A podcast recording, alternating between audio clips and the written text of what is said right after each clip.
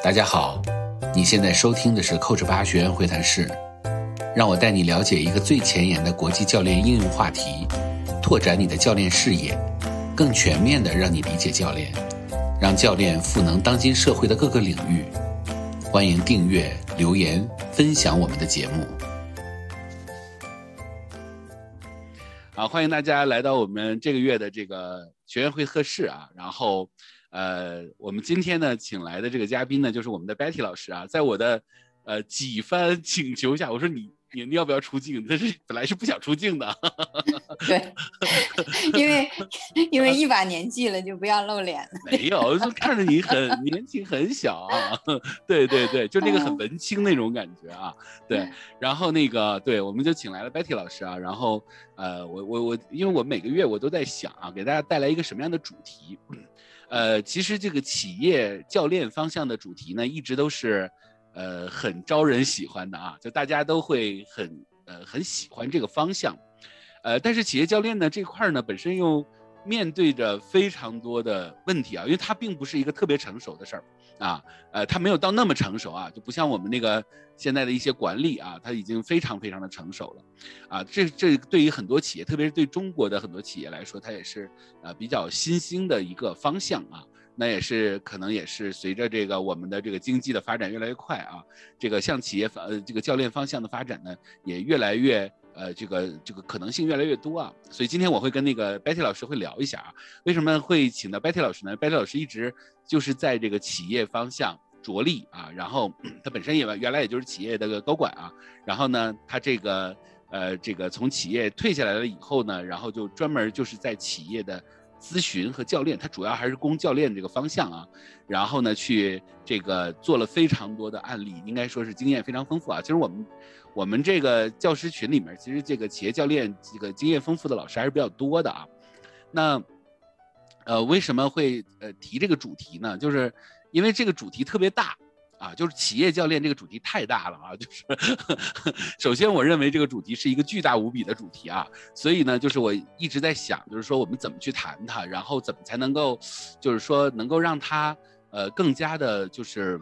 就是怎么说呢？就是更好的着力吧，因为很容易这种这种这种主题谈到最后就是特别虚，然后就跟没说一样，是吧？对，所以呢，就是这个话题呢，其实确实是不太好谈的啊。虽然就是很多的呃这个很多的这个机构啊，很多的人呢都在做这件事儿啊，但是确实不太好谈。但是我们今天试着来谈一下，反正我们叫漫谈啊，我就起的名字叫漫谈，就是本身就。咱们就不用那么认真啊，咱们慢谈就可以了，谈到哪儿是哪儿。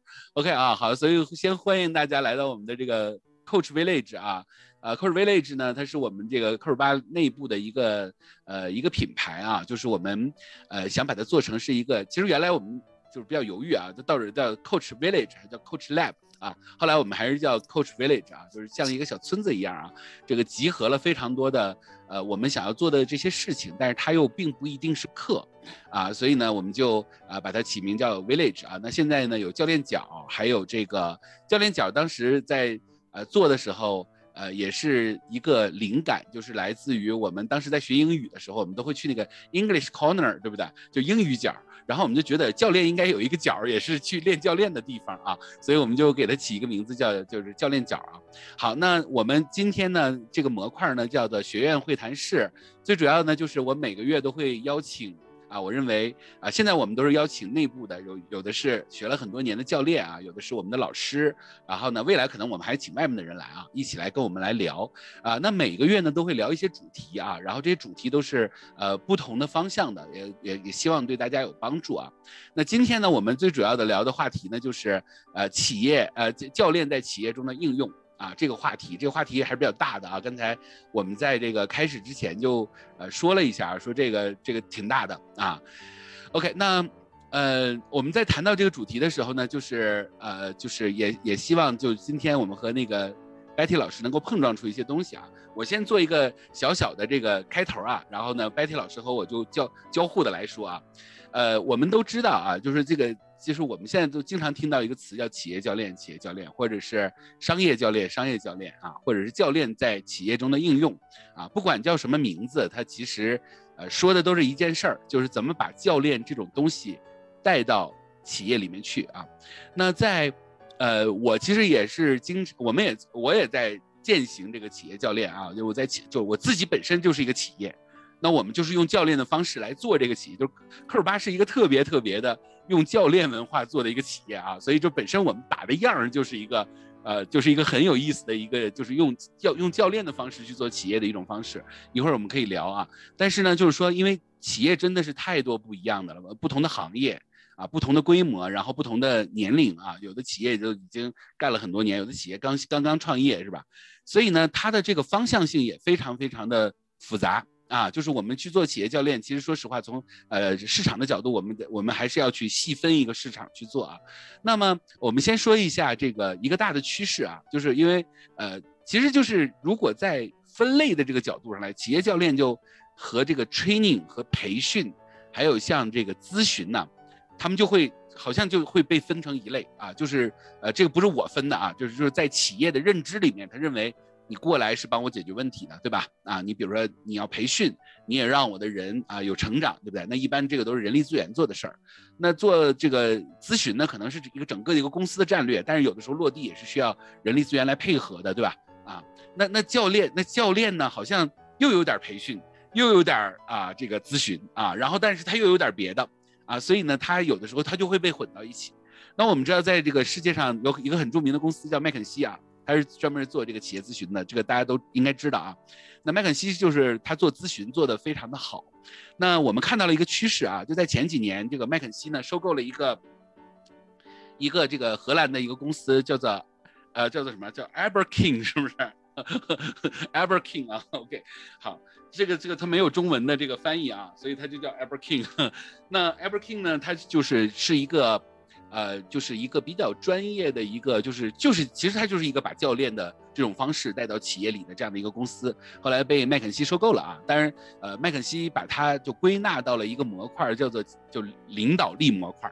啊，对对对，就他们认为这是一种领导力的这种成长，但实际上其实就是这个呃，这个把教练和这个呃麦肯锡的这个咨询结合到一起，那我们就会发现这是一个大的方向，就是从咨询的方向上来说，基本上就是开始向啊这个就是原来的咨询是比较偏这个呃结构化的啊，然后分析化的。啊，然后呢，这个比较偏左脑的吧，啊，就基本上就是一些工具啊、流程啊、再造啊，然后这个一些理论化的东西，呃，但是呢，随着我我感觉啊，随着这个企业的不断的发展，啊，好像就是这种方法啊，也越来越不 work 了啊，就是大家可能大家都觉得就比较疲惫了吧。所以现在你会发现，就全世界这个比较就是比较大的这种咨询公司也好，还是呃比较前卫的这种公司也好，基本上它都是把这个教练和这个他原来的这个既定业务打包在一起啊，然后呢就是给企业去做服务。那我们。比较恰巧的就是我们的这个 Betty 老师啊，他这个方面比较有经验啊，他呢是呃，的确是在这个方面他是有一些呃这个这个实践的啊，所以也就是我我我就开这么一个头儿，我现在就把这个呃 这个这个这个麦克呢，就先切换给这个 Betty 老师，让 Betty 老师来说说，好吧？嗯，来 Betty，嗯，你先给大家介绍一下自己吧，是吧？虽然大家可能大部分都认识你是吧？我刚才还点开我们的学员名单，你看这个。基本上都是就老朋友吧，我看张丽呀、记录、月兰、嗯、宏宇、小娟，就是我们天天在课堂上被被 被老师，天天都能看见，不能说被老师啊，对，就是被挑战吧。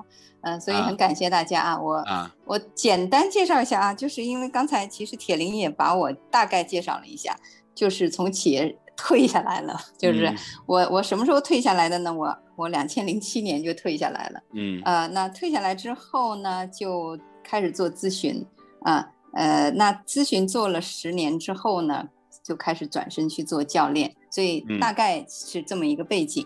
嗯，那在做教练的过程当中呢，也是可能因为之前企业的这个背景，所以一开始做教练，呃，就。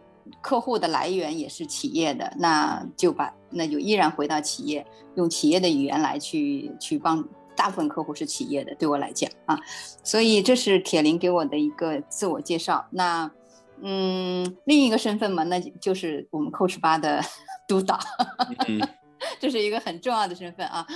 呃，我很可很感谢呃铁林当时给我这个机会让我做 Coach 八的督导，因为这个对于我本人来讲，嗯，是一个很重要的教练的持续学习和学习和精进的过程。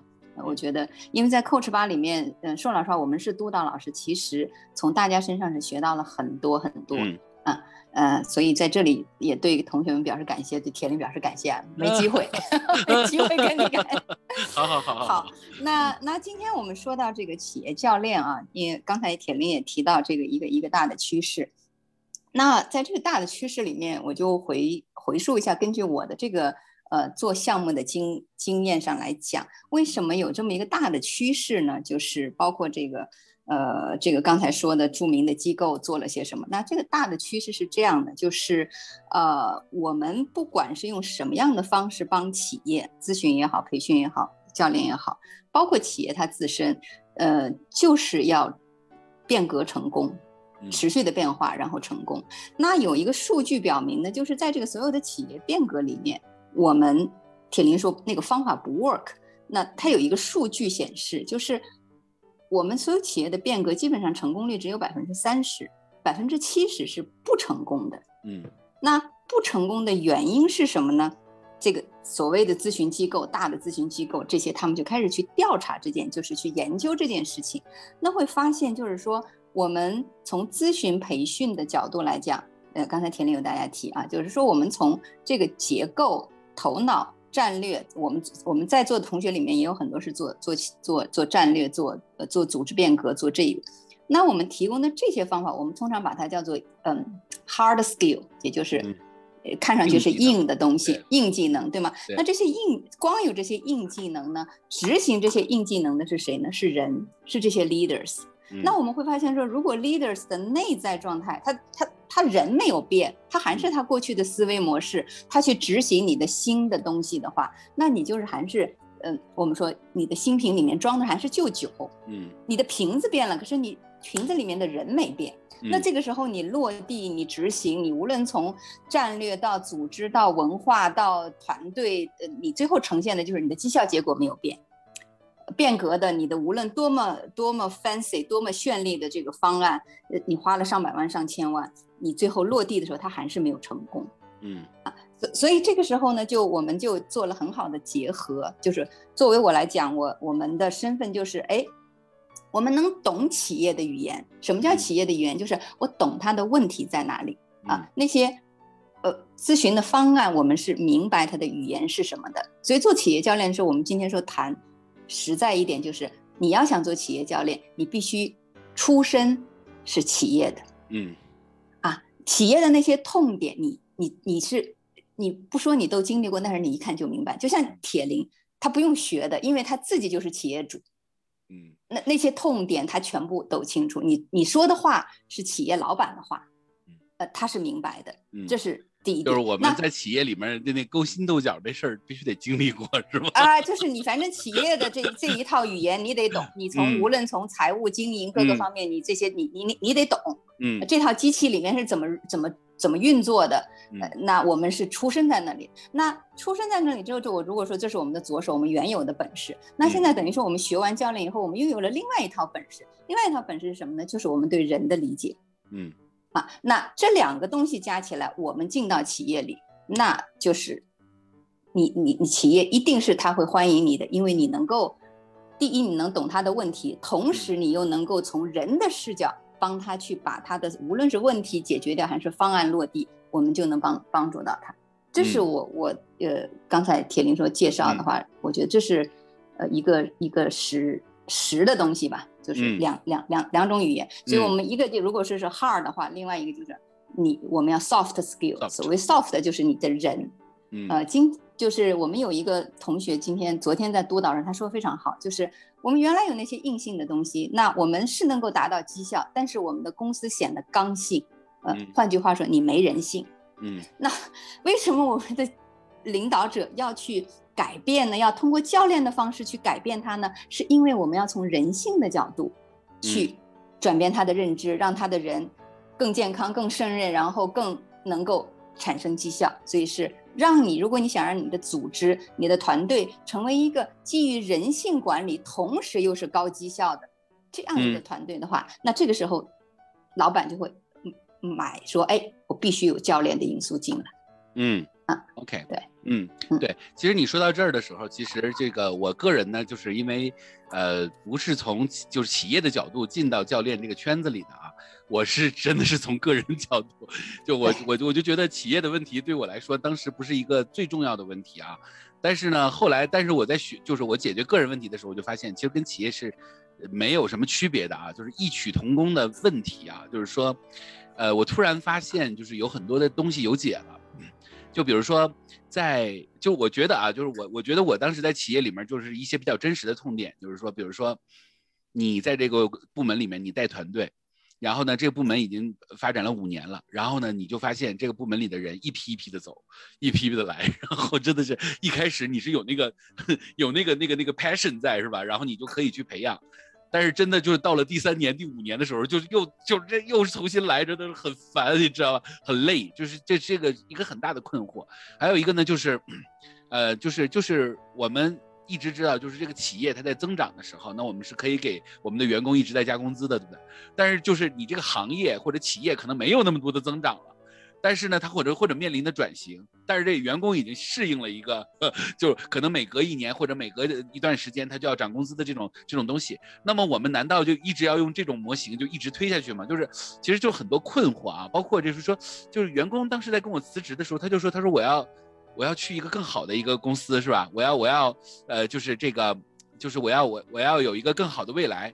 你好像也不太容易把它留住，是吧？除非你就是画饼，是吧？这些东西，所以这些问题都是特别实际的问题。但是我觉得。呃，后来通过学教练，我发现其实是有很多的方法，确实是可以帮助我们去解决的啊。所以呢，也就是说，呃，但是这些方法呢，也的确就不是我们在传统的这些，呃，这些这些这些这些机构里面能学到的一些方法啊。就是有些方法确实都是，呃，一些就是跟心理学比较相关。所以我其实理解呢，就是说企业为什么有的时候他会，呃，比较的，呃，想去用这个。呃，教练呢，其实也是一种，真的是一种新的一种方法，对于企业来说，因为他就是可能就给真的给我们提供了一些心理学的一些一些手段，然后把心理学引入到这个企业中啊，所以其实有的时候有一些企业，它其实也不叫这个企业教练，他有的时候他就直接他就他就说我就把心理学引进来，他就叫心理学啊，这个这个是有这样的一个方向的啊，呃，这个这个这个 Betty 应该也是，呃，你你应该也是有听说的对吧？嗯。是这样是吧？呃，对对，嗯，是对。你刚才说到这一点的时候呢，其实我们在上课的时候也讲过啊，我把这个再分享给大家，就是关于这个，呃，就是我们有一个简单的一个小模型啊，小工具，就是说呢，其实随着我们的 problem 啊，就变得越来越难，随着我们年龄越来越大，我们的 problem 越来越难，那我们的 skill 呢，它就越从越来越从这个 hard skill 向 soft skill 去演变。啊，就我们就举个例子啊，比如说我们在呃二十二岁之前，我们可能遇到的 problem 就是学习啊，对吧？因为我们就是从小到大就是学走路、学说话、学各种什么什么什么兴趣爱好啊。然后呢，呃，这个小小学六年，初中三年，然后高中再三年，大学再呃四年，对不对？有的人上了研究生啊，再再三年。那不管怎么样，就是基本上都 focus 在学习这个事儿上。但是呢。其实我们会就我们明显就感觉到，我们其实步入到社会的时候，我们需要的一些技能，其实我们在学校里是没有教我们的。比如说，与人沟通这件事儿，就很少有学校去教沟通这门课，对不对？再比如说团队协作，这就没人教，对不对？是不是？所以其实就是说，这个这个这个东西本身呢，其实它可以在呃学校里教，但是学校不会注重这些东西，所以这些东西都是 soft skill。但是呢，我们会感觉到说，那我到公司里再去学嘛？但是其实问题是在于，当你去公司里面才开始学习团队协作或者沟通的时候，你又面对着就是找对象、谈恋爱，还有就是什么，就是生孩子，对不对？到三十几岁的时候，孩子出来了，这个时候就不是你学那 hard skill 能 能解决问题的了，是吧？就是就特别是我们有了孩子以后，你就发现你真的是需要太多的软技能了。啊，就那些不不不光是你会喂奶什么的，就是你怎么跟孩子去对话呀，呃，怎么去就给孩子安抚啊，这些这些其实它都是一个很软的技能，对吧？啊，怎么去正确的引导孩子，真的真的就没有正确答案的啊。那就是软技能有个特点，就是很难有正确答案，对不对？啊，但是它又很重要。那要到四十岁的时候呢，就就就四十岁就是一般就是我们。有一个比较集中的一个年龄，就在我们科尔巴里面，就是在大概在三十几到四十岁的时候，是学教练的人最多的。为什么？或者学心理咨询最多的？为什么？就上有老下有小，呃，孩子呢正好开始上学了，是吧？那个那个上学那个那个焦虑感，然后老人开始怎么样？开始生病了，所以这个这部分，然后那个时候的工作压力又比较大，人的这种方向性又不强啊，就是不强的时候，他就会，所以呢，这个时候他就面临的这种压力。和平时面对的压力又不一样，然后呢，你再往后到了五十岁的时候呢，这人就，好像那种创造力在往下减，是不是？体力也在往下降，是不是？然后他又面对的就是我的下半场是什么，对吧？有的时候，有的人在四十几岁就已经开始想下半场了，对吧？上半场在二三十岁的时候，那。简直如鱼得水，对不对？那到了四十岁，我现在就四十几岁啊，我就觉得你再让我像二十岁那种去工作，我已经没有办法了，你知道吧？确实就是无论是从心态还是从体力上都跟不上了，对不对？啊，那你到了四五十岁的时候，确实就是你面对的就是一种你接下来该往哪儿走的一个方向。到六十岁呢就退休了，更是这样。所以他越来越需要的就是 soft skill，就是。就是就是我们一直被要求要好成绩啊，但是我们很少去关注那个软技能，所以呢，其实我们现在在组织中遇到的很多问题啊，就是我们刚才说的是个人啊，但是其实把它拿回到组织是一个道理的，就是说，其实现在我们很多的这个组织中的小伙伴遇到的问题，其实都是就是刚才那个我觉得那个 Betty 说的特别对啊，就是它的硬的东西已经足够多了啊，我前两天去一个组织里面去做培训。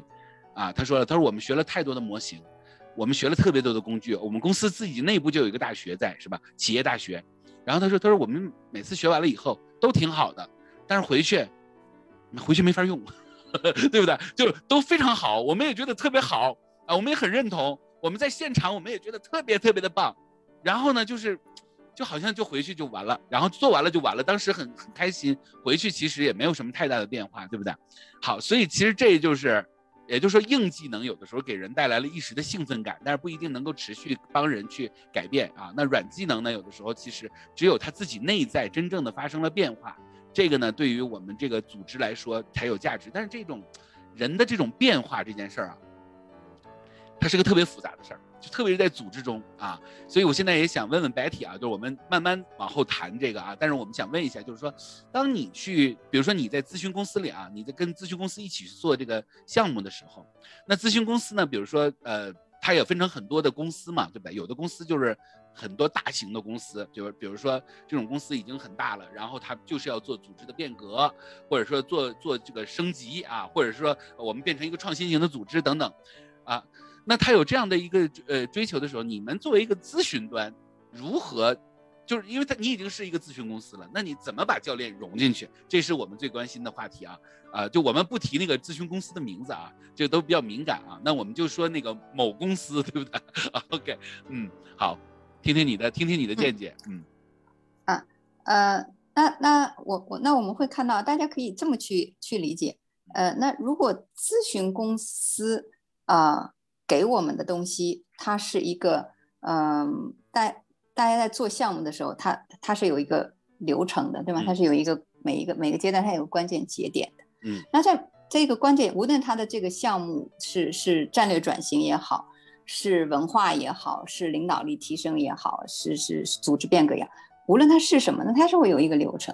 那这个流程里面，我们就会问一个关键问题，就是人需要发生什么样的改变？嗯，啊，那当我们去开始问这个问题的时候，人开始发生什么样的改变的时候，那作为我们的教练，我们就会去厘清，在这样的每一个节点当中，这个节点里面的关键利益人，如果他的呃项目是关于战略的，那他的关键利益人是谁？那如果他的呃他的这个项目是关于呃组织变革的，那那个关键利益人是谁？我们就会锁定这个关键利益人，这个关键利益人就是教练要去服务的对象，因为这些关键利益人要经历这个变化，嗯，当这些关键利益人要经历这个变化的时候，他需要我们说 go through 一个什么样的 journey？嗯，这就是我们教练当中学的冰山也好，U 也好，对不对？嗯嗯，一有变化，这一群关，我们首先锁定关键利益人以后，我们就会看在那个这个这个 journey 当中，我们就会问，像我们教练中问的问题是这样的：他现在在哪里？他的 A 点是什么？他的 B 点是什么？嗯，那他中间要经历什么？这个时候，我们就会把他中间要去经历经历的这些东西就设计出来，这就是我们教练可以输出的东西。嗯嗯啊，这但是我们我刚才讲的就是一个我们是怎么去设计这个东西的。对，这个这个比较和和对方切入。对这个比较笼统啊，就是这个这个这个比较官方，比较笼统。我们要我们要再挖点干货出来啊。对，就是说我我比较关心的是这样啊，因为我们原来我的公司也是被那个就是咨询公司咨询过啊，就是基本上的流程我也是知道的啊，就是先过来先 research，给你公司整个摸个底，然后每个人都访谈一遍，访谈完了以后开始做模型，开始根据你们公司的这个。呃，数据，然后开始建模，然后建了模以后，每个部门往下分，分完了以后去改革，然后呢，他就是过去呃去盯，是吧？然后呢，嗯，就是就是说实话啊，就是说，嗯，就我觉得他就我们当时请那咨询公司做的是不好的，为什么呢？因为因为老板呢，就把他请来的时候呢，首先就是说他要给整个公司去做变革，然后呢，涉及到我这个部门的时候呢，他过来他给我建的模，他都是他都没我懂，他给我建模，你知道吧？然后呢？他每次他就就就就每次在反问我的时候，我就觉得说你这给我建什么模呢？这就是你在建模还是我在建模？这合着最后就因为我们请咨询公司来，一定是希望他给我带来一些新东西的，对不对？啊，那那那当然了，就当当然我们就不不评判他啊，就是说好，他给我建模了。那建模完了以后，大家都累够呛，然后最后呢也做，然后好合着我是把工作还得做着，我还得配合咨询公司去做一大堆的表格，一大堆的数据，然后一大还得被他培训，还得天天听课，然后最后呢实际上也没啥效果，说实话，因为活还得我们干嘛，是吧？所以就感觉就是说比较空洞啊，就是我我感觉啊是这样的，就是说因为很多的时候就是说他给我们组织的东西是很漂亮的。啊，但是真正的落到就是把这个，就是他从这个大脑到这个毛细血管的末端，啊，就叫这个末就是神经的末端的时候，神经末端是感知不到的，它传递不下去。就是那个最近任正非不是说吗？我们要活下去，然后把这个把这个寒冷，把这个冷要传到 传到每一个人，是不是？就是他其实很多东西大脑那个地方他们在那兴奋，然后我们也不知道他兴奋个什么，底下的人就。很难执行下去，对不对？所以我就是就是在想，就是说，如果你在那个大型的咨询公司，你如何通过教练和咨询来解决这个问题呢？嗯嗯，好，很好啊。那个 铁林 给挖的问的都是实在问题。我就拿铁林刚才这个案例啊，铁林给大家展示了一个非常好的案例。呃，我们来看铁林之前的经历，这个咨询公司 A 给他提供了一个方案，那在这个方案当中。咨询公司扮演的角色是什么？他是那个设计者，然后他是那个 teller，就是告诉你，对吗？他认为谁是专家？他认为他是专家，他比你知道的更更多。是我我知道的更多，我更专业，所以他出了方，他设计方案，然后他把方案输出来。说出来，他设计方案的时候，铁林扮演的是什么角色呢？我们内部人员我们都接受过访谈，咨询公司一来，我们就是那个被访谈的。我们是一个什么样的人？我们是一个信息提供者。嗯，然后同时我们还是一个，我们是个吐槽的人。哎呀，我们公司这个问题多了，我跟你讲啊，这这话，反正你访谈我，我就把我平常不能跟老板说的话，我全跟你说了。你看，我们是一个信息提供者，我们同时是一个吐槽的。反正这是你们的问题，我丢给你，你去诊断吧。有的时候也不一定吐槽，有的时候是放烟雾弹。就他来了以后，他跟我们访谈，我们放的全是烟雾弹，然后他也他以为他听懂了，其实他什么都没了解到，你知道吗？OK，所以他的他的设计是基于一个前提假设，是你给他的信息都是真的啊，对。然后他在这个上面，他在这个上面用他的工具方法，他来给你把脉，然后呢，他出来了一个什么药方？嗯。然后这个出出来药方以后给谁吃呢？给铁林吃。嗯。那他铁林，他了解铁林的体质吗？他不了解。嗯。那他这个药方可能给一百个人吃了，有些人就铁林老爱讲一个话题是减肥嘛，那有些人的体质吃了就好了，有些人吃了可能就拉肚子了，有些人说不定还进医院了。那那这是我们之前的一个 situation 对吗？好，那现在我们涉及到另外一个地方，那我我们我现在来和大家分享是，如果我是一个教练，我现在同样做铁铁林的公司，我以教练的角色进入到铁林这家公司，我怎么做呢？我去首先还是我刚才说的关键利益人，嗯，我来首先问老板，你要你你请你现在从老板的角度来讲，你最你的痛点，我们同样啊，我们就问痛点，但是我们这个痛点不是通过收集信息的，那我们通过他这个痛点，我们只是通过老板的痛点来干嘛呢？是先锁定涉及到谁。比方说，他涉他老板说啊，这个东西涉及到铁林，嗯，铁林是这个最后要吃药的人，嗯，和执行的人。好，那我们这个时候就会把铁林还有 A A A B C 都找到一起，找到一起干嘛呢？我们共创，嗯，共创解决方案。嗯，首先要想共创解决方案，大家又回到教练的本质了吗？首先我们要干嘛？厘清铁林你现在在哪里，你想去哪里，而不是我要去哪里。嗯，和我们教练的原则是一样的。那这个时候我们就会设计通过共创的工作坊，再加上什么？再加上一对一的教练，再加上团队教练的目的，一从解决问题的层面来讲，我们去共同厘清那个真正的问题是什么，嗯，而不是我认为你的问题是什么，嗯，是你要认可的问题，嗯。啊，这是第一，我们通过共创的方式去厘清问题，什么是真正的痛点啊？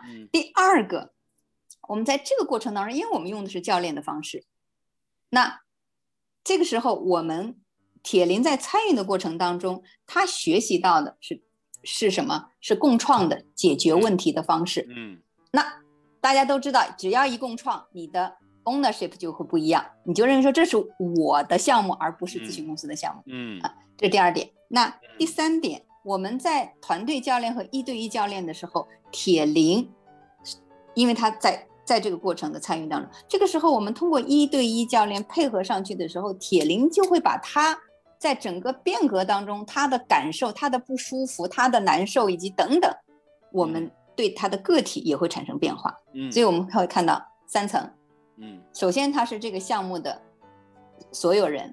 第二，他是团队中的一员；第三，他是一个个体。嗯，三层配合在一起，一起来做。所以我其实大概理解你的这个意思啊，就是其实我我早就理解啊，但是我要我要通过一个不理解的视角帮 来来翻译一下，就怕我有没有讲清楚？对对，讲清楚讲清楚啊！但是我站在一个不懂的角度来来来阐述一下啊，就是说其实意思就是说，比如说我刚才那个案例就是一样啊，就传统的这种咨询公司，就是我是专家。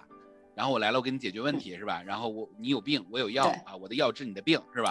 对，就是这逻辑。然后呢，就咵一笔咨询费出去了，然后大家给折腾够呛，最后什么病没治是吧？对，最后就强身健体了，大家锻炼了一下是吧？OK，好，那现在呢？现在它变成了另外一种方式，就是说呢，就是你刚才提到一个词叫共创，对吧？啊，或者我们现在也有一种说法叫什么团队教练呐，有的叫行动学习啊，或者有的叫引导啊，其实没关系啊。他的他的意思呢，其实就是把所有的利益的相关者叫到一起，大家一起来制定这个目标。当然，这里面一定是有老板的意思的，对吧？因为老板把你叫来的，对不对？因为 他是 sponsor，他出钱的，对不对？所以他他肯定是有意图的。但是这个意图呢，原来就是老板说完了以后呢，哎，我就用专家的身份，就给你们做培训，然后告诉你们要执行了。那现在呢，变成是我们一起来共创啊，我们把你的视角加进来。啊，但是肯定是还是有老板的一个大方向在里面，对吧？那我们一起来探讨。那这个事儿呢，嗯，我我刚才脑子里突然想到了啊，就是就比如像我这种人就比较喜欢抵触啊，就是说，就老板老板请人这件事儿我都抵触，这事儿就比较复杂，所以可能可能第一件事就要先把这个人先搞定，对不对？就是说你要什么，对不对？因为有的时候其实真的。呃，其实一个公司里面它比较复杂的点呢，就是在于这个公司里面的这个重要的相关利益者，他其实他他的目标或者他的内在的这种东西和整个公司的是不一致的啊，跟老板不一致，所以这可能当然就需要被教练啊。当然，如果我们在这个整个这个过程中去共创了，然后呢，通过共创的这个角度，然后再去 support 他，对不对？然后呢，去支持他，用教练的方法去支持他。所以听上去呢，这里面既有咨询里面给到的一些流程和方法，有信息的输入，但同时呢，透过这个流程和方法呢，回到我们，啊，也不是说就这流程就对，而是我们回到我们，也许在我们的一起共创的这个里面，如何去套用它，啊，这样的一个方式。然后呢，当我们有了这个，我们变成了 owner，就这事儿是我们自己我们我们制定出来的，然后透过我们制定的这个视角，然后让他去执行的过程中，教练还在继续的陪伴，我可以这样理解，对吗？嗯，对的，对，所以就是一边左脑一边右脑，嗯，对对，他这个过程呢，实际上是呃，透过共创，他最终实际上是达成共识，嗯，啊，因为有共识，他才会呃，他才会去去有有。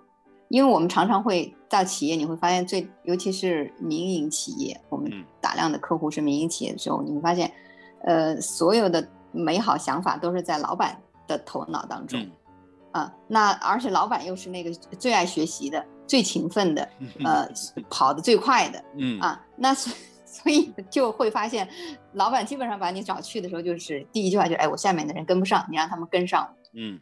但实际上，我们往往大部分情况下，我们进去的时候会发现是什么？是老板的想法。第一，他没有说清楚；第二，他的下面的人不懂他的语言。就像我刚才说完以后，铁林还要翻译一遍，没有人给他翻译。呃，那这个时候变的就是老板想老板的，下面做下面，它中间就产生一个这个，嗯，差距。嗯那这个差距，一个是事情层面造成的差距，另外一个差距就是。屁股决定脑袋，因为我毕竟是我只是高管，我不是老板。那我的我的视野也和认知和老板是有差别的。嗯，那我们教练最大的功能是什么？教练最大的功能就是改变认知。嗯，我们让他去觉察，觉察到他们的盲区和觉察到他们本身信息之间的那个差别。那这个是是在教练过程当中非常非常重要的一点。嗯。对，其实其实你，我觉得你说到一个重点啊，就是说，其实万变不离其中的，就是说，教练他为什么可以现在在企业中他是管用的？他最管用的就是你刚才说的，就是认知的改变，就是这人，就是就是就是屁股决定大脑啊，就是他的屁股能不能有那个 owner 的那个屁股的那个位置，对吧？啊，就是说，是的，这个事情其实在我在呃以前啊没学教练之前，这件事儿对我来说是一个极其痛苦的事儿。啊，就是我觉得不光是在组织中，在家庭中也是这样，对吧？就是说，因为，因为是这样啊，就是我觉得这件事儿，因为后来我们因此我们就扣尔巴自己做了一套模型啊，就来阐述这件事儿。呃，我我给大家看看这模型啊，这个模型其实后面大家的课程里也会接触到啊，但是我给大家看看这个模型，因为我们是专门对针对这事儿呢有一个模型啊，就这模型。呃，我我先讲啊，这个是这是一个，就是我们现在是先说它是一个个人模型啊。我先说一下，这个个人模型呢，它就是包括了两个部分，一个部分呢叫做 inner process，一个部分呢叫做 after process 啊。嗯，那我们来解释一下啊，就什么叫 after 就是外在的发生的事情，就往外看嘛，对吧？那其实在我原来的啊这个职业生涯中啊，就是大部分都是在 after process。我不知道有 inner process，虽然就我也能感觉到，就是，但是我其实就是 inner process 是很分裂的啊。那这种分裂来自哪儿？我就给大家举个例子啊，比如说，呃，一方面呢，我觉得我应该有主人翁意识，这个口号上大家都能理解，对不对啊？我应该有主人翁意识。但是呢，有的时候确实是挺生气的，因为什么呢？因为你有主人翁意识呢，你会发现别人没有啊，然后甚至呢，你做的更多的时候呢，别人没有做那么多，然后别人甚至不做，而且他就是透过他的一种。方法，他拿的可能，或者说他的利益的这个这个这个获取点比你还多，所以你只能给自己打鸡血，就是说啊，我不能像那样啊，我得做自己想要做的人。但是时间长了，这是不 work 的，对不对？就人会心里不平衡，啊，那那同样的道理啊，在个人在家庭中也是这样，就是说，比如说我要不要承担这个家庭的责任，对不对？那比如说你看，比如说我的家庭的里面的问题，大部分都不是我跟我父母之间的事儿，都是我姐跟我爸妈之间的事儿。那我一方面呢，觉得他们之间有矛盾，我不能置身事外；但是另外一方面呢，我又觉得他们之间的矛盾我又管不了，对不对？就是我管哪一个谁都不听我的，所以这件事儿呢，它就有的时候跟我们在组织中呢那种感觉是很像，就很分裂，然后呢很耗费我们。实际上，其实最大的一个问题呢，就是后来我认为啊，就是最大的一个问题就是说，一个人他太看到都是外在的 process。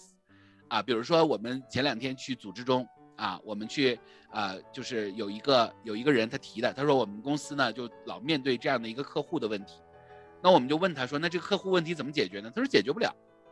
我说为什么解决不了呢？他说因为我们我们的老板他们不解决，所以他们不解决就导致我们不能解决。那我说那怎么办呢？他说我不知道怎么办，所以我来找你啊。就经常他会打一个结儿，你知道吗？就是他会把这个问题就最后给打成死结儿，然后还要过来解决。那我说，那你这样都已经死结了，你为什么要解决啊？他说，那我不解决我难受啊，我天天我工作我就是老板催我要把这问题解决，然后呢我又解决不了，但是我每天面对客户我又都都是现实的问题，就这种问题其实是很麻烦的，就是其实他所有的视角都在 after。就是一个是客户，一个是老板，反正就是自己内在的就全都剩下的都是憋屈，都是委屈，对不对？好，所以其实这个过程的话呢，就刚才就比如说像那个 Betty 也讲到了啊，一个词叫 journey，其实它是一个旅程。那这个旅程的话呢，其实我们认为啊，就是一个人一定要找到他的内在力量啊。比如说像我啊，我我后来学了教练以后，我觉得我就找到我自己的内在力量。比如说，我觉得我做的所有的事情。啊，都不是用钱来衡量的。还有一个就是我做一些事情的话呢，我觉得我开心会比赚钱更重要。那什么事情开心呢？就是我觉得就是真实的为这个公司、为这个组织去做出一些有价值的东西，而不是说我们啊最后做了一些很多没有价值的事情，然后最后公司好像也看着很很好，但实际上其实我心里是不开心的。所以当我知道我自己内在想要什么的时候，外在在出现的一切的东西，我就知道怎么去应对了。啊，就是比如说有些人可能不干活，那不干就不干呗，我自己就可以自己用我的方法去去化解，或者说我干脆就多干一点，就当训练了，对不对？所以在这个过程中的话呢，也就是说一个人在啊 inner process 内在过程和 after process，也就是说从内向外的过程，我我们我们认为它叫 training，就自己训练自己，就是我训练我自己的内在和外在去接触，然后呢，我不断的透过我去调整我自己的内在。比如说，我们现在学一些模型啊，拯救者、破坏者、受害者，我们用这个戏剧三角形来调整自己啊。我们在我也 OK，你也 OK 的状态。那么这样的话呢，我们就会用我们调整自己的这个过程训练自己，然后和外在去接触。那同时呢，外在会发生一些事儿，外在发生的一些事儿，比如说举个例子啊，现在公司要跟我谈，啊，要把我开掉 这个事儿，比如瞎举个例子啊。那这就是一个 after process，这就就就外在发生了一件事儿，那我会回到我的内在，我去思考，哎，这件事儿啊，对我来说意味着什么？我应该怎么解决？下一步是什么？那么它其实是一个 learning，就是它是一个学习的过程，就是说从外在向内在走是学习，从内在向外在走是训练，它就形成了一个闭环，就是不断的在，哎，我去训练、学习，再训练、再学习，啊，我内在呢，我感知了以后，我向外去训练。外在又感知了以后，我回到内在去学习，到底它意味着什么？这样的话呢，形成了一个这样的一个通路的时候呢，不断的在这个 journey，因为它就是一个，就是一个过程嘛。这个过程最后连接的就是这个人的 mission，也就是这个人他的使命，他可能未来他想要最最想做的事情，或者做什么事情是他这一生里面。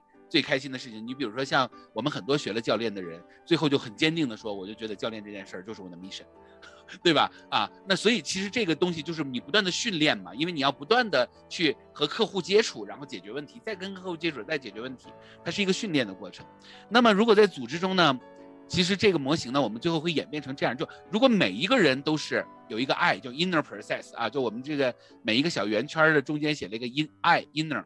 就他对他自己的 inner process 很了解，那每一个人都对自己的 inner process 很了解，然后他又和外在的又组成了一个小圈儿，叫做 after process。比如这是个部门，这个部门里的人每一个人都能感知到自己的内在，同时他又在整个部门的这个对呃这个这个这个这个这个发展中又能够感觉到外在。那么好，这是一个部门，那么大家去演变，那么这又是另一个部门，这又是一个另一个，那么所有的部门，是的。等一下啊，我们有一些小伙伴进来没有关麦克，啊，好，那所有的部门呢，就是连接到一起都这样去做的话呢，互相之间也这样去做的话呢，最后连接得到的就是这个组织或者这个企业的使命啊，这是我个人的看法啊，所以也就是说呢，就是它是一个大模型啊，就我认为就是说，我们其实去做这个。对于组织中的员工的这个认知的升级也好，还是去理解他自己内在这个过程也好，其实就是现在有个词啊，叫做 transformational，对不对？就是它是一种转化的，它是一种呃转变的啊，它是一种就是呃一种重新去演变的这样的一个过程。那每一个组织中的每一个人都重新演变，然后又对整个大的组织形成一种啊，就大家都是一种啊，从内在然后向外在学习和训练，学习和训练的这样的一个循环。那这个组织它就变得越来越有力量啊。那原来的组织的力量呢，基本上是来自于权威的充电，对不对？比如说月兰啊，他是董事长，啊，他给大家画大饼，大家就很有力量，对不对？那不画大饼不涨工资，大家的力量就掉下来。那现在变成大家在一起玩儿，所有的人都自己去充电，是不是？它形成那个电网。然后呢？当然，月兰的那个那个画大饼那个还是有用，但是同时它的力量不仅限不只来自于一个点上，那可能对于这个组织来说，它就风险性就降低了，否则它就太依赖于那个人了，而且那个人需要的那种电量和那种能量就太高了啊！这是我的理解，Betty 啊，所以这个嗯呃，对你你你你你你说说你的看法？对，啊呃我那个。铁林和和大家分享了一个模型，那其实这个模型在我们在给企业做项目的时候，它就是一个项目。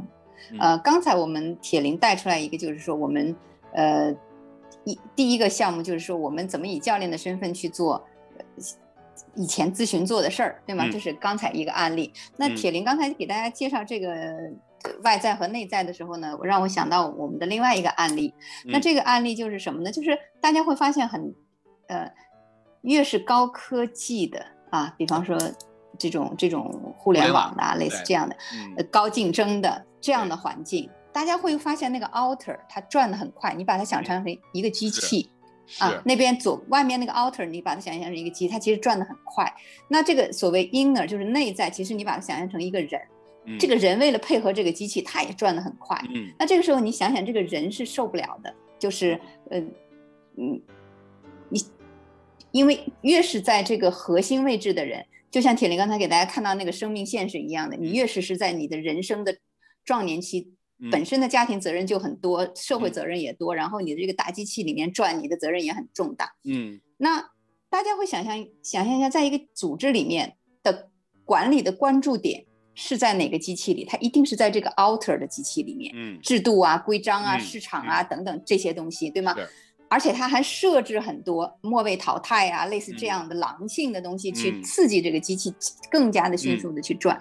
那这个时候就出现一个问题，这个跟配合这个机器转的这些人，就有一天他就我们叫 burn out，就是嗯嗯啊，那 burn out 体现在几种，要不就是直接进医院了，要不然就是辞突然辞职了，要不然就是这这情绪。经常我们会发现，有的时候他会把他的他的 burn out 体现在他也下不了这个机器，但是他就把他的情绪不满，他就带在这个。还有一个更重要，就是你想想他在机器里面担任这么重要的职位，如果他每天是不清，不是一个，呃理性的状态和情绪平静的状态，还有他没有这样的铁定说他都没有内在力量，他总是被追着的话，你想他的决策一定是短期的和急功近利的，那最终造成损失的还是你左边的这个机器会，嗯，会真正去失灵的是你，特别好，嗯。对，那所以呢，这个时候就产生一个非常呃，大部分企业不是大部分企业，就是我们常常会给企业做的一个，就是其实就是高管一对一教练。嗯，啊，那这个时候高管一对一教练，它起到两个目的，就是一个是首先的一个就是让这些处在大机器核心位置的这些人，嗯，他得到教练的陪伴，然后他让他自己的这个机器，他明白他自我的力量是在哪里的。嗯。然后他学习教练的方式，他去处理和面对他自己情绪当中的很多东西。嗯，因为没有人在在公司里，他不可能让他的老板来给他处理，他已经是 VP 了，谁给他处理？嗯啊，所以这个时候是我们教练做的很很扮演的很重要一角色，就是有的公司他就会说，你教练的主要目的其实就是帮助我的，帮助我的这个高管，让他度度过这种高压的生活，让他学会和这种高压的生活共处。啊，那我一一，否则他他就是两种状态，要不然就是打了鸡血，要不然就是躺平。但其实上，我们的高管是有很大的潜能。就像我们很多人学完教练以后，会发现说，你管理的事儿还更多了，可是你的生活品质还更多了。嗯，你既能照顾了家庭，你还能照，因为你学会管理很多东西啊。那那个是你那个管从哪里学会的？不是从书本上学会的，是你开始在教练的支持下研究你自己这台机器是怎么运作的了。嗯啊。那这是我们在做呃专门的高管教练的时候提供的一个。那当这个人他的对自己内在这部分东西研究的越好的时候，那反过来他给公司做出的决策和他的绩效，还有未来他提升的潜能就会更大。嗯。啊。那这是我们的第二类项目，就是在做企业教练的时候，我们所谓的高管教练项目。嗯，对，其实你说这个特别对啊，就是说，呃，我觉得我在。没有接触教练之前，我的那个状态我自己都记得特别清楚啊，就是这压力特别大，但是我又给给别人觉得说我一切压力都能承受，但其实是有压力。就人在压力里的时候，其实是不知道自己在压力里，就他已经习惯，但是其实那个是最危险的，就是因为其实人已经在临界点，但是他不知道他自己在临界点，然后可能有的时候就是就是一根稻草就把他给压垮了，是吧？但是有的人很坚强，但是后来我学了教练以后，对我最大的帮助是什么呢？就是说。就是他跟我聊了一个小时，确实就跟我聊开了很多事儿。就他也没解决具体的问题，就具体问题还存在，但是我心态确实有改变。就是说我就没那么，比如说我跟这个人有矛盾，那可能教练完了以后，我就就可能没有当下就跟他矛盾解除，但是呢，可能几次以后，我就突然就释然了，就觉得说，哎呀，又何苦呢？对不对？这是一种方向。还有一种呢，就是确实有一些事儿很困扰我，但是在教练的过程中发现这些事儿其实最后。不是这个事儿本身，而是恐惧。可能我就担心啊，我就有很多害怕，然后很多畏手畏脚，这些东西其实就是还是心态的问题嘛，对不对啊？然后害怕失败啊这些东西，所以其实到最后我会发现，他其实是给我解绑，就是说这个在这个这个过程中，就如果我觉得教练啊，在我的管理中，他最重要的就给我解绑，就我很他给我提供了多元化的视角，就就你只要你看的东西不是以就是眼前。如果你看到的东西就是眼前就是什么就是什么，那就完蛋了，就就是那你就是害怕什么就会发生什么。那现在是你眼前看到的东西呢，可能都是假象，然后你看到了更多的可能性的时候，你就没有那么多恐惧，或者说你可能是一个更开放，或者是呃可能可能有 curiosity 还好奇了，对不对啊？所以这个是一个特别，但是这个听上去那么简单，但是其实就是说。有的时候最简单的就是最有效的，是吧？就被教练一下，其实有的时候这个人马上他就立马他就会有一个很大的改变啊！这这这是确实是这样。那说这个话要再说回来，我认为高管教练其实他跟我们正常的这个教练也没有区别。啊，就是当然区别就是就就我觉得从人性的底层没有区别啊，但是你从职位上什么的这些他面对的事情啊，这个人的呃大脑的运算速度上肯定是有区别的啊。那但是呢，呃，比如说举个例子啊，我就举一个，就是我有一个案例啊，是在东北啊，然后呢，就是睡不着觉，对吧？就我在课堂上经常举他这个例子，就是睡不着觉，然后呢家里有房贷呀什么的，就是他那个时候已经就是在医院已经是中度抑郁被鉴定，然后呢他的所有的表述就是说。我房贷把我压垮了，啊，我的客户投诉把我压垮了，啊，然后呢，这个我我，而且我晚上是就现在睡觉睡得不好，我心脏跳的又特别快，把我压垮了，对吧？那那最后呢，就是我们大概跟就是这这个教练呢，大概给他做了三场啊，那最后的效果呢，就是说，哎，好像都是我自己想象出来的，是吧？就是其实这房贷也没多少钱，他就是扣到最后就是房贷也没多少钱。就应该是可以完成的，是吧？然后说，哎，这个，这个，这个客户投诉好像头几天也就好了，也就没投诉了，是吧？哎，好像这睡觉吧，好像我自己好像提前放松一下也是可以解决的。就是当然这是个结果啊，那你就会发现三次教练他最后就转变了，然后他就心跳也没事儿了，然后他再跑到医院去鉴定，人家说，哎，你也不是中度抑郁了。所以你就当然我们并不是说所有的案例都是这样啊，但是我给大家举的例子就是说什么呢？其实一个人他一旦走到绝境的时候，他其实就是。一定是他被各种东西绑架，那那我们其实要做的事儿就是松绑他，就这在这种高压下啊，就是松绑他。所以就是刚才那个，我觉得 Betty 说的特别对，就是在那个大厂里面啊，那因为他那个他要求你的速度快嘛，你强度大是吧？所以他要求那个 那个力是吧？那个离心力的那个那个作用是非常大的啊。所以其实从这个角度上来说的话，我也经常说一个事儿啊。我前两天我表达了，我去一个大厂，我就表达了这一个观点，我就觉得。其实以后啊，就很多所谓的大师级的教练，啊，应该产生在大厂里面。我那天我就表达这个观点，他们说为什么？他说我们一天工作这么忙。我说你一天工作这么忙，你人力资源一天要跟那么多人谈话，你就每一张嘴你全都是教练，对不对？如果你用教练的方法，你每一次就因为我们专职做教练，我们没有那么多客户，你知道，有的时候我们其实在家里边是。没有在做客户，没有在做 coaching 的，对不对？可是你你是，你真的就是上多少小时班，很有可能大量的时间都在说话，你都在 coaching。如果你要是真实的去练，首先第一个你会练出大场式的 coaching，那是很不一样的啊。我经常，我有的时候在我们那个课堂上看到有一些，就我们一些小伙伴啊，就是那个特别就给那个给给反馈给的特别快。我有的时候啊不会，就我知道他有 judgment，对不对？但是我有的时候会忍一下，我就说，我说我很欣赏你这个 judgment，我欣赏不代表你对啊，而是说，因为你是你你就是你在那个环境下，你有一个独有的快的一个特色。那这个快的特色呢，就是你用你说我现在。是吧？就没有那个快的特色，是吧？就我已经在职场上，我现在自己在创业，它没有那么快。而且扣尔巴它不是一个倡导快的这么一个机构。但是呢，你在真正的在你的职场上，你其实必须要快速做决策。所以你的教练风格里面一定是带有着你的场景下的那些东西。当然你可以学慢，但是快它并不影响你的教练风格啊。所以我就觉得说，你未来一定会成为大厂式的。因为大厂就是那个速度快啊，对不对？大厂式的，然后还有自己的这个教练风格的，而且大量的练习这种量的这种 MCC，你知道，而且这种特色是非常明显的啊。所以我就是我就说我说你们的强度大，有的时候可能我们练五年，你们可能练两年就够了，因为你天天都在练，你说大量的时间你都在都在沟通，都在开会。所以其实什么叫团队教练啊？你真的在你的团队，你在你的这个就，比如你搞销售的，你就天天用教练的方法去带你的销售部门，你三年你就是一个专家呀，你绝对是一个用团队教练的方法去带领团队的一个专家呀，对不对啊？如果你要是一个这个这个，比如说你是做这个软件开发的，你用这种教练的方式，然后再带着这种敏捷的这种思路去做的话，你一定是专家的，这没什么可说的，对不对啊？所以其实我是觉得，就是说。这个方向上一定是 training，就是自己去训练自己，因为任何一个机构都不可能知道你的那个工作是一个什么样的场景，它不可能那么设定的，它的设定一定就是大家过来一个无菌的一个条件，然后去教大家教练，但实际上你在工作中全都是。细菌满天飞的，对不对？所以你在那个细菌满天飞里面，你去接触教练，你把那些问题解决了，你就是就是很实战啊！我看 Betty，你刚才要说一些话，被那个我我我声比较大，我就跟你压过去。来，你说。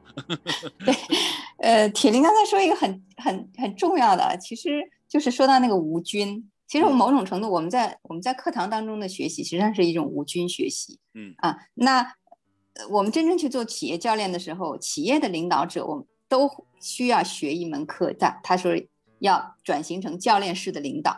可是我们常常去给他做的时候，如果以 training 的方式去做的话，你就给他讲两天什么是教练式领导，那两天完了他该干嘛？他也学不会。对，他灌该灌输还是灌输。但是如果你的高管或者高管本人被教练过，嗯，你在陪伴的过程当中，他自己身处其中，就像我们 M 我们的同学是一样的，你上十堂课，可是你真正体验过被教练。的时候，你对教练的精髓就有体会。那这个时候，你无形当中潜移默化，你被教练的时候，你自己就学会了那套教练式的方法。然后这个时候，他用教练式的方法去带团队的时候啊，其实铁林说了，松绑，松绑对于管理者的好处，除了对他个人的好处以外，对公司的好处是什么呢？做决策的时候，脑袋是清醒的。嗯嗯。那我们常常说，企业经营最大的成本是什么？最大的风险是什么？就是领导者决策失误。嗯，啊，这是第一。第二就是我们现在都鼓励你的团队要创新，要创新。想想看，一个不会教练方法去启发、引导、共创的人，他的他怎么可能去建立创新的文化？是。嗯，那最终其实受益的是组织。嗯嗯，对，其实你说到这儿的时候，我就觉得，就是因为也是前两天，就是我们真实的，我们真实的在遇到真实的企业客户的时候，绝对不是无菌的，就全是病菌，你知道吗？就是那种，就是就是就是就是上来就是表达，就是所以其实这就是我们在做教练的时候要做一个心理准备啊，就是说，因为在学习，就是教练他其实是一个探寻式的文化。他鼓励的是探寻，就是哎，大家就是所有的事情是要不封闭的，就是他让所有的事情是有更多的可能性，是要松的，是要是要让它慢下来，是吧？是要让大家更多的看到一个更大的一个 picture，然后冷静的去理性的去思考。但是呢，因为我们从小到大，这个我们所有的这个大脑的机制啊，还是人的机制，我们其实是被训练成为一种主张式的文化。什么意思？就是我们很快的去表达主张，因为表达主张。表达主张最大的好处是什么？就是当一个人表达主张的时候，能量的中心就回到自己了，他就很容易引起大家的重视，他也容易呃容易 control 一些东西，对不对？就是他他在他在主导一些东西啊。那当然一个人能够主导，其实就代表什么？就代表他他内在 他的安全感是得到满足的。因为人其实为什么要控制？就是不安全嘛，所以不安全才控制，对不对？所以那个进攻型的，但是其实教练他所讲求的是什么？是就是一种。很软性的，就是叫做软性控制。那个我们刚才那个叫做硬性控制啊，是不是？就那个 hard skill 就是 control，对不对？那我们叫软性控制，就是说，其实我们最后还是能够做出一个决策，但是我们就更软，而且让每一个人参与进来。其实从我的角度上来说，这两个没有好坏对错，啊，就是说，举个例子啊，在一个组织中，一个组织中的老大，他是主张文化，他特别有电量，他每一次他都表达自己的主张。我不觉得这是错的，啊，就是说，因为他只要他的企业运行的好，他一直这样做，那没没毛病，对吧？因为确实就是有的老大人家天天拍桌子，人公司越做越大，这不能说他是错。但是问题就来了，这老大呀，你就得保证你全年电量都得是这样，对不对？就是你不能出毛病。你不能，你不能有一个头疼脑热，你不能什么，你就就你就得全身心的，你就是什么生活、家庭什么的。你公司做的越大，你就越没有自己的生活，对不对？那如果你愿意过这样的生活，那我觉得这也没毛病。红红色组织嘛，对不对？狼性文化嘛，这也没毛病。但是呢，我们会认为，现在这个时代，就是大家不提乌卡嘛，对不对？现在还有一种新的说法啊，说这个乌卡太不人性了啊。好，那不管了，就是说，确实是。不可测呀，模糊啊，然后异变呐，这些就确实是现在这样的一个情况越来越多了。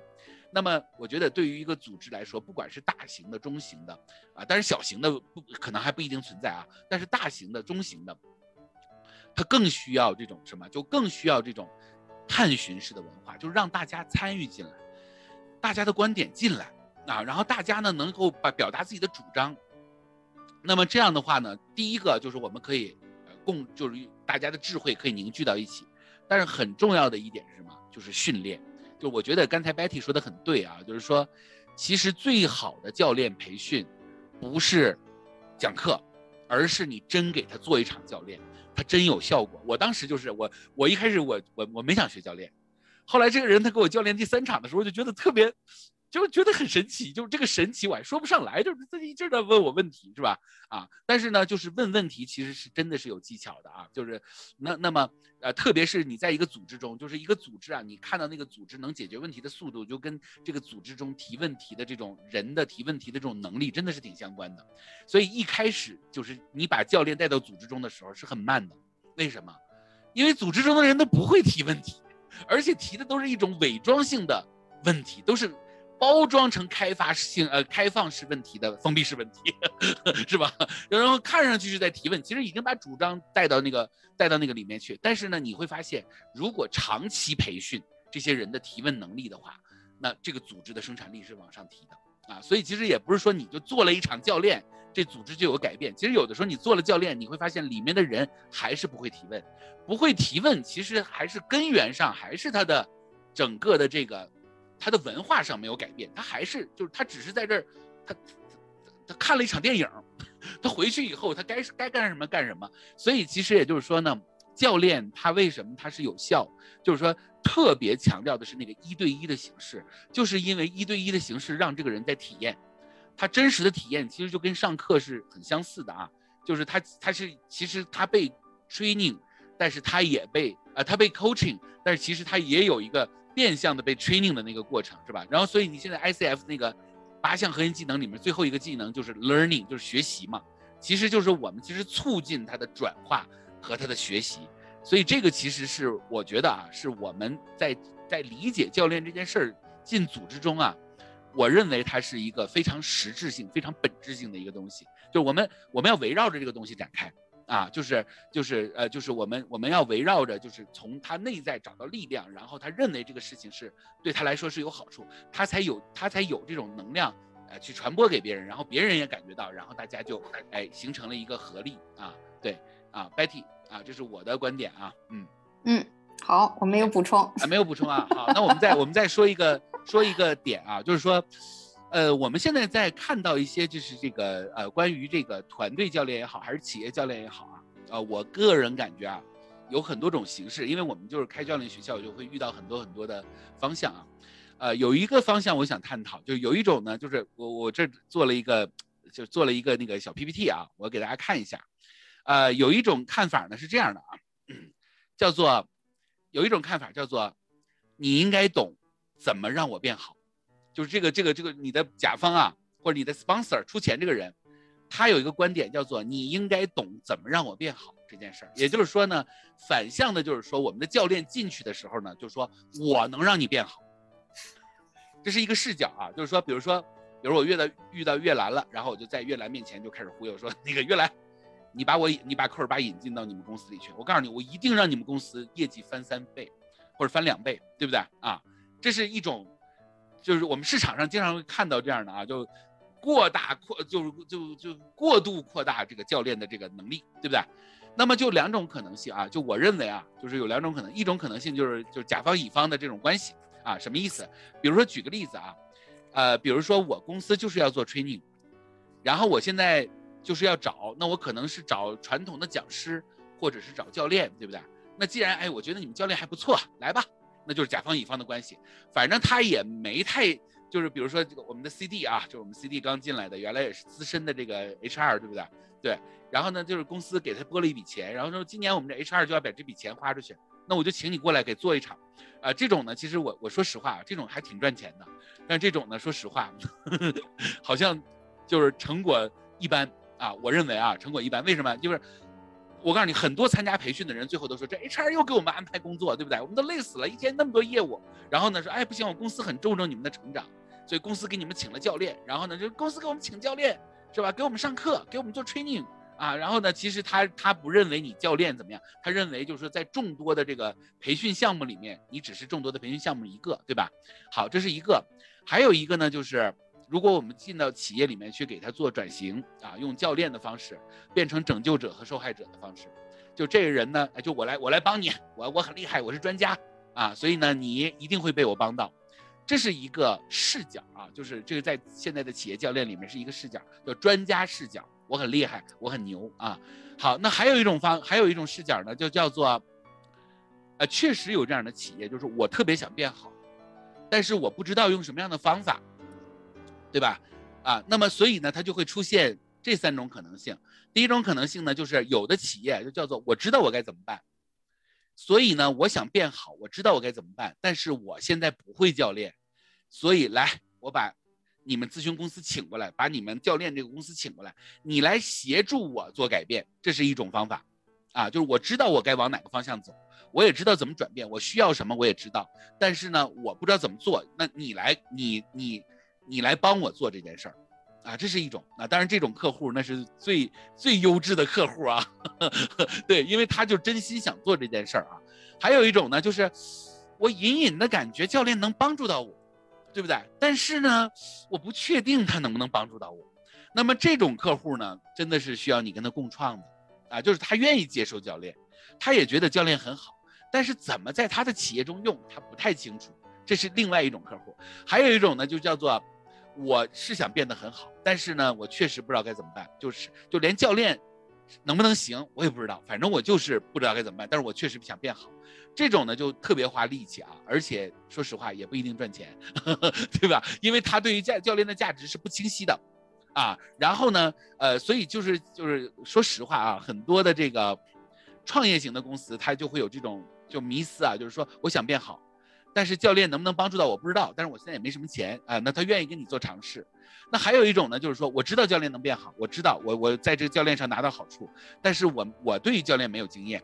但是我我知道，所以他愿意跟你去尝试。那这个呢，其实可以提升你的经验。还有一种呢，就是我觉得啊，我所以我想问一下那个 Betty 啊，就是你在咨询公司所遇到的，或者说你在大厂里面所遇到的这种，啊，无论是高管教练也好，还是组织变革的这个教练也好，那么我我我猜啊，就是我已经想好我该怎么做。我们公司怎么去怎么去转型，什么大方向我是知道，但是我只是想引入外部的机构来帮我做这个转型，我自己做呢？可能呢，就是不如外部的这个，哎，让我们公司的触动大啊啊，这是我的观点啊。你怎么看我刚才这个两两个两个白板的这个这个这个这个点？嗯，呃，我我我就很佩服铁林啊，他总是能把这个很呃很复杂的东西说的简单直接又让人 明白。OK，所以呃，对，呃，那我我觉得总结的非常好啊，就是尤其是呃呃，我第一章我们就不说了啊，第一章第一章呃，如果是甲方乙方的关系呢，呃，不是说你不可以做，那就是没有什么可持续性。那大家也会知道说，如果你作为教练，你的一个客户他没有什么可持续性的话，对教练本身也很。呃，就是很难发挥发出发生那个最好的效果，对吧？你一定是陪他经历一段时间才会好。所以这种甲方乙方，你你说你如果只是说一次性的赚点钱，我觉得是可以做。嗯啊嗯，我这种钱很好赚哦，就很多公司有这个。对对对对对，就就是看你看我们的目的啊。嗯，那呃，我倒是蛮想谈刚才铁林给大家放的这个第二张图，我觉得第二张图是真的，呃。做企业教练的时候，我我都说这么晚才看到铁 铁林的这张图，就是他分的很很清晰。那我我确实是讲铁林刚才讲的，就是我们做的大部分的客户是属于第一种，就是呃我知道该怎么办，就是他也这个基基于什么前提假设呢？就是我常常说我去看谈一个项目的时候，呃我会判断那个真正的谁是真正的决策人啊。那怎么去判断这个决策人呢？就是，呃，要不然他就是老板。嗯，通常教练项目你和和老板去谈，因为他知道他想他想去哪里，然后这个时候他而且他很尊尊重专业，他说，哎，我尊重你，所以你用你教练的方式帮我实现我想去的那个地方。嗯，那这是这是一种项目，这种项目就会你的成功率会很高。嗯，因为你你因为他你的最重要的关键利益人。他明白，那还有一种呢，就是 HR。那 HR 要是什么样的 HR 呢？要是懂业务的 HR，也就是他和事业部他理出来的这些问题是事业部的人也好，还是这个老大也好，是业务的一员整理出来的。嗯，那这个时候他是这个决策人，他即使不是决策人，他是可以和你共创的。嗯，那这种情况下，我们做的这种项目的成功率也非常高。啊，嗯，那什么是比较呢？就是铁灵感在这里面列的那个，我不知道该怎么办。嗯啊，那如果说我不知道该怎么办的这个人是老大，也好办。嗯啊，因为他承认自己不知道该怎么办的时候，这个时候我们就反而变得有机会和老老大。我们通常会最前期的时候会开一个那个共创的厘清共同目标和厘清痛点的那么一个会。嗯，那就会很很好弄。嗯，啊，其实这个是反而会一下子让建立这个非常好的这个项目的这个客户关系，这种实际上是是很好弄的。嗯，那我在这里面我最不做、最不愿意做的一个项目，或者我经常基本上屏蔽的一种项目是什么呢？嗯，就我们在座的有 HR 啊，希望你我们 扣扣值八的 HR 肯定不是这一类啊，就是。他不知道该怎么办，嗯，然后他会找来 N 家人让你来说，哎，你给我讲一讲，你给我提方案，你给我讲一讲，你给我怎怎样怎样。通常这种情况下我都会拒绝，啊，啊，就是呃，就是不要花那个时间了，就费力不讨好是吧？你爱选谁选谁吧，我是没有这个时间的，对，对对，明白，是，对。其实其实是这样啊，就是说，你看我们到第三种的时候，就是说，其实其实我觉得就是这就是筛项目嘛，啊，大家现在是这样，你在学习阶段，你们所有的项目都可以接，没问题，没毛病，对不对？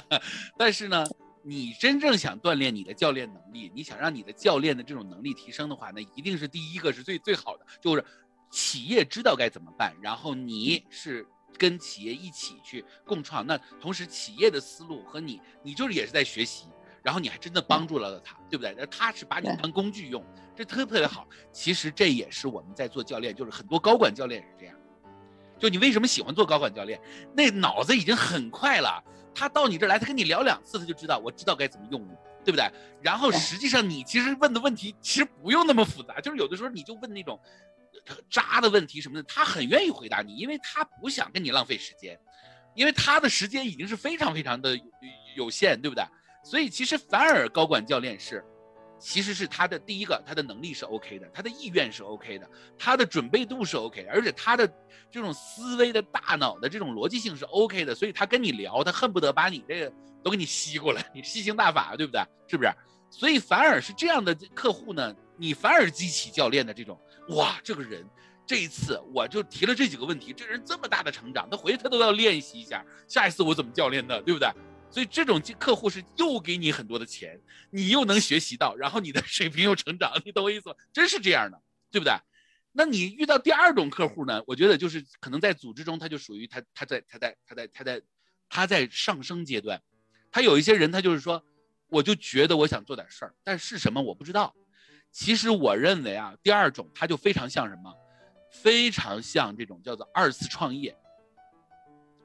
就是说，他其实是隐约感觉到我们现在整个组织中的方法论呢，和我们组织中的这种这种世界观呢，可能我们要重新的去架构它一下。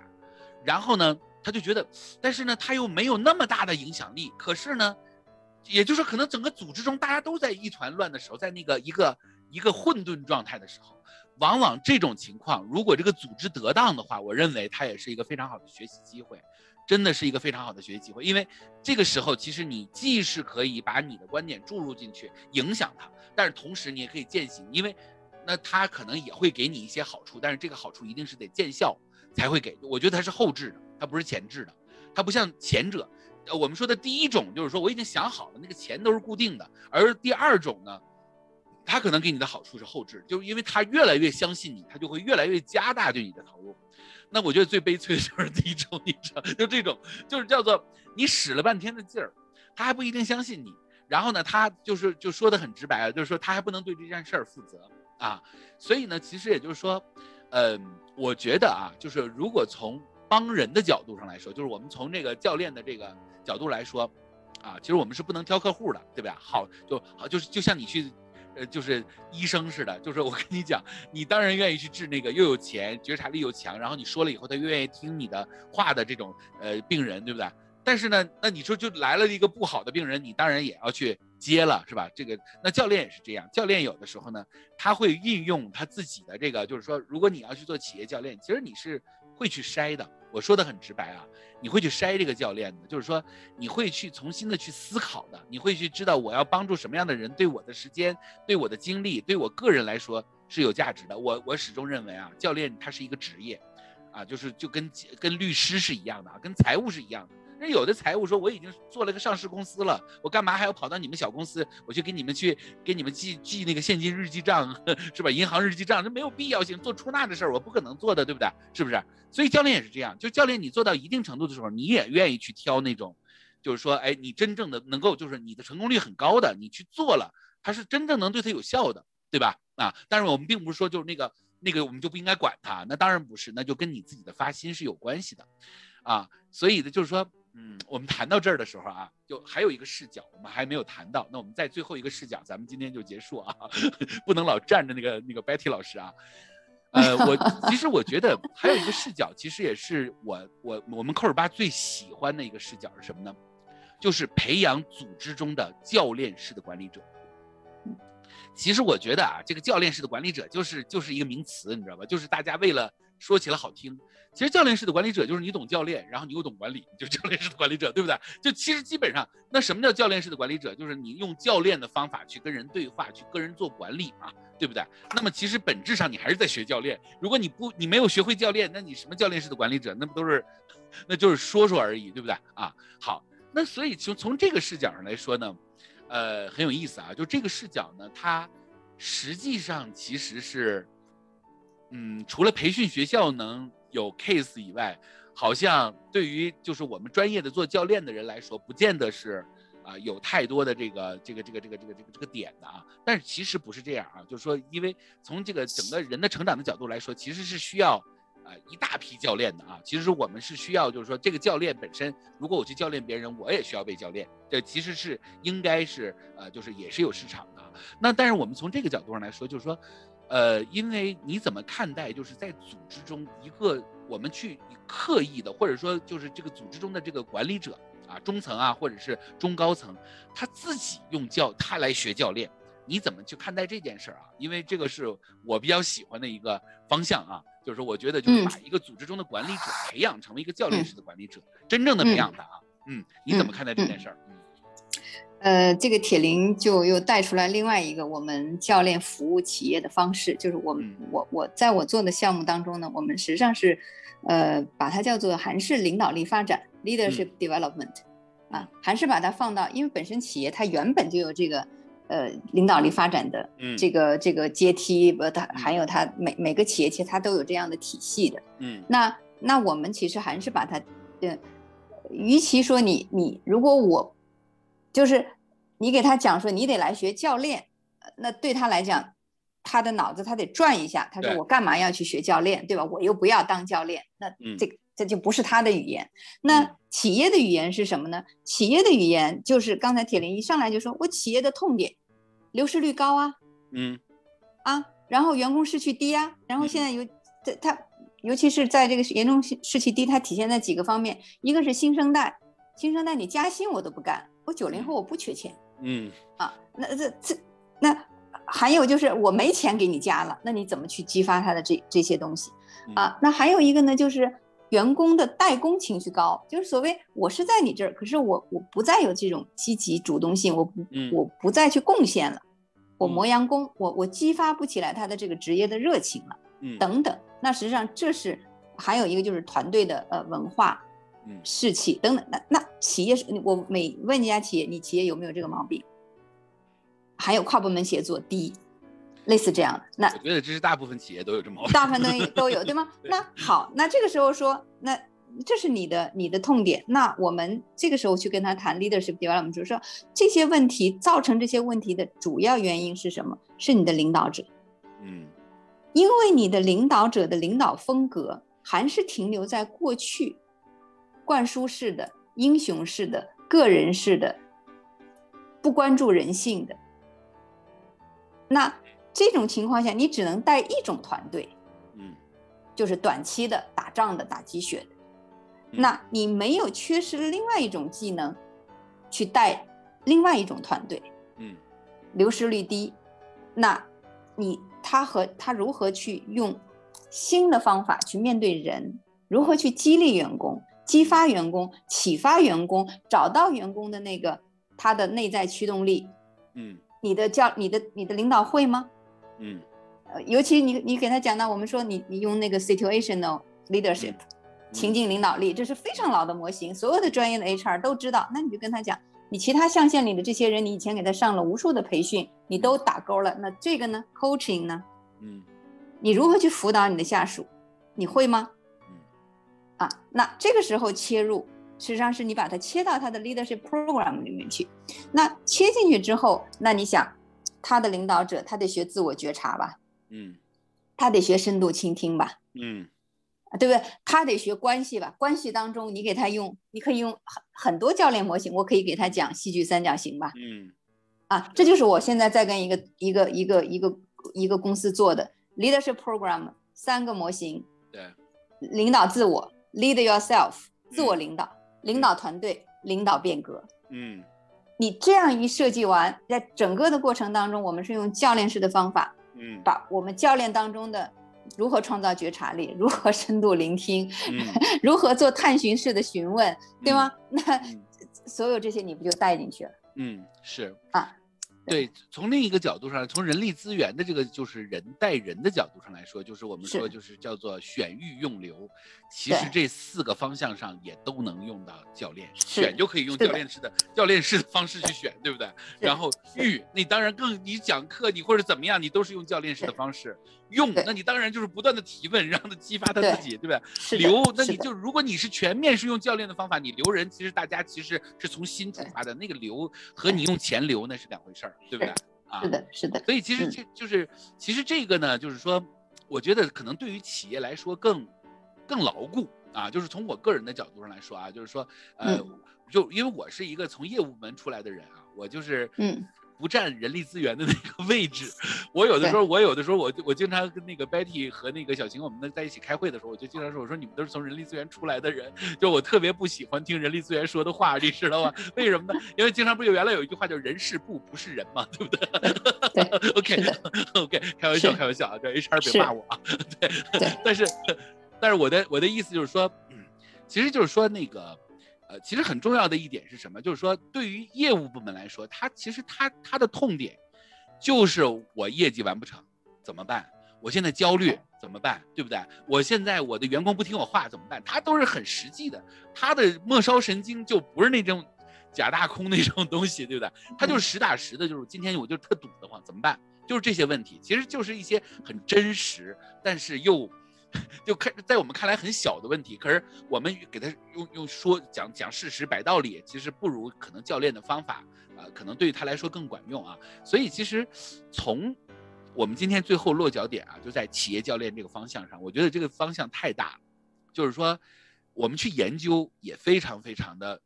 不好研究，比如说举个例子啊，我一直想让那个 白体老师在那个库尔巴里面讲一门课，叫 U 型理论啊。这个他因为他他这个在组织这个变革方向上，他 U 型理论他他这个用的时间比较长啊，而且他也比较比较那什么。但是白体老师也说说，其实吧，这个东西给你讲了，也就是也不能说没用，对不对？但是就是说你你你如果讲完了以后，这理论听完了以后，理论都是。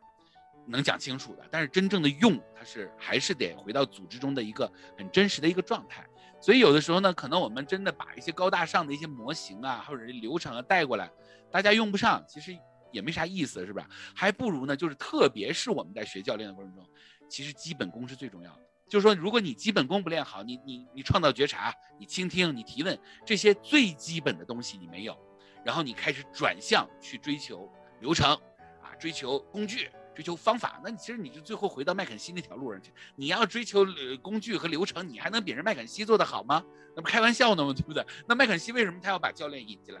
他就是他的弱项是在这儿，对不对？所以他才那个把那个 Albert King 那个给收购，对不对？他就是要把这个弱项补进来。所以其实也就是说，但是那个商业的部分，还有就是那个商业怎么样去，就是咨询公司怎么去转变，那个科尔巴呢，它能涉及到一部分，但是它。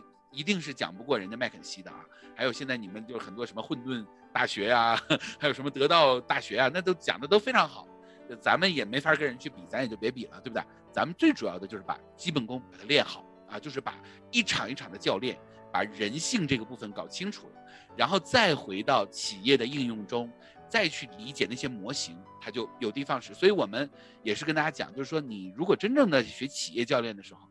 你是比较偏后端，而不是在前端。你上来就开始就开始走流程、走模型，你就会被那些东西给带走，然后呢，就不太去练那个基本功。其实基本功还是挺重要的啊，特别是在教练这个领域里，我认为基本功是最扎实的东西啊，这是我的看法啊。那白体，最后我们每个人一句话总结一下，你就啊，咱们就结束了。来啊，我就呃感慨最后铁林做说的这句话吧，就是打好基本功。嗯，这也是我在 MC 三里面说的反馈的时候说的最多的，回到最基本的最基本的基本功。嗯，对，对，还有一个就是说，其实就是除了我们在练教练的这个基本功以外，我认为还有一个基本功我们要练，因为什么呢？就是我们绝对绕不过去的一个事儿，就是家庭。就我认为啊，如果你把教练能够把家这件事儿能够给他练好了，哎呀，什么企业教练呢？那都是小 case，对不对？最难的就是家，你知道吗？就是最复杂的是亲子关系啊、夫妻关系啊、父母关系，啊这是非常复杂的。为什么？因为你跟企业，你大不了你就跟他断了，对不对？大不了就辞职了，大不了就不干了，大不了把他开了。你家人，你开一个试试，你看你能开谁？谁你都开不了。所以这个太练基本功了，就是太练你那种人的那种。平静啊，那种不评判，那种人的理性啊，怎么去处理那个问题？其实你能把这个问题解决，真的就是迎刃而解。所以我们经常会说，一个好的教练，他一定是自我状态非常棒。那我们就会发现，有很多教练是，啊，就是他也挂着各种 CC。但是，一提到家庭的时候，就各种不幸的东西就来了，对不对？呃，所以就其实我并不是说就教练一定要很幸福啊，但是只是说，其实个人问题和企业问题看似不搭嘎，实际上是搭嘎的啊。我个我一直我我学习教练的旅程中，我一直认为啊，其实你的个人问题解决好了，其实它会带动着你去把那种状态带到企业里。啊，去把企业的，当然企业企业也是复杂的啊，咱们不能说就个人学好了，企业就就很厉害，不能这么说。但是呢，我们说你首先就是，如果你没有那个状态，你就再去学，你学一百个企业教练，你学一百个领导力教练，我觉得那都是自己骗自己啊。我自己看法啊，比较极端啊。OK，好，各位，我们今天是很。痛快的跟 Betty 老师聊了一个半小时，对，本来我跟他想的是一个小时就够了，结果我们两个就聊了一个半小时。大家大家开心吗？开心给我打个一啊！我们也需要安抚啊，我们也需要被安抚。OK，好，那我们就期待着，因为今天是漫谈嘛，我们后未来可能还会有更多的漫谈啊。就是我我觉得企业教练这个方向，我们未来可以谈的话题太多了啊，就我们还可以深耕某一个话题，把它讲下去啊。但是我就近 期。因为你近期刚那个回国啊，就是我就不打扰你啊，你先你先那什么是吧？慢慢谈，慢慢谈，慢慢谈，慢慢谈。对对对，我们不能着急啊，反正大家在扣儿八里面就一直接受着扣儿八的这个滋养啊，这是没有问题的，好吧？对，好的，各位，我们今天就到这儿了。谢谢大家，哎，好，谢谢，你们在课堂上一定会遇到白 T 老师的啊。然后，嗯，OK，好，那就这样，好，好，拜拜，嗯，好，拜拜。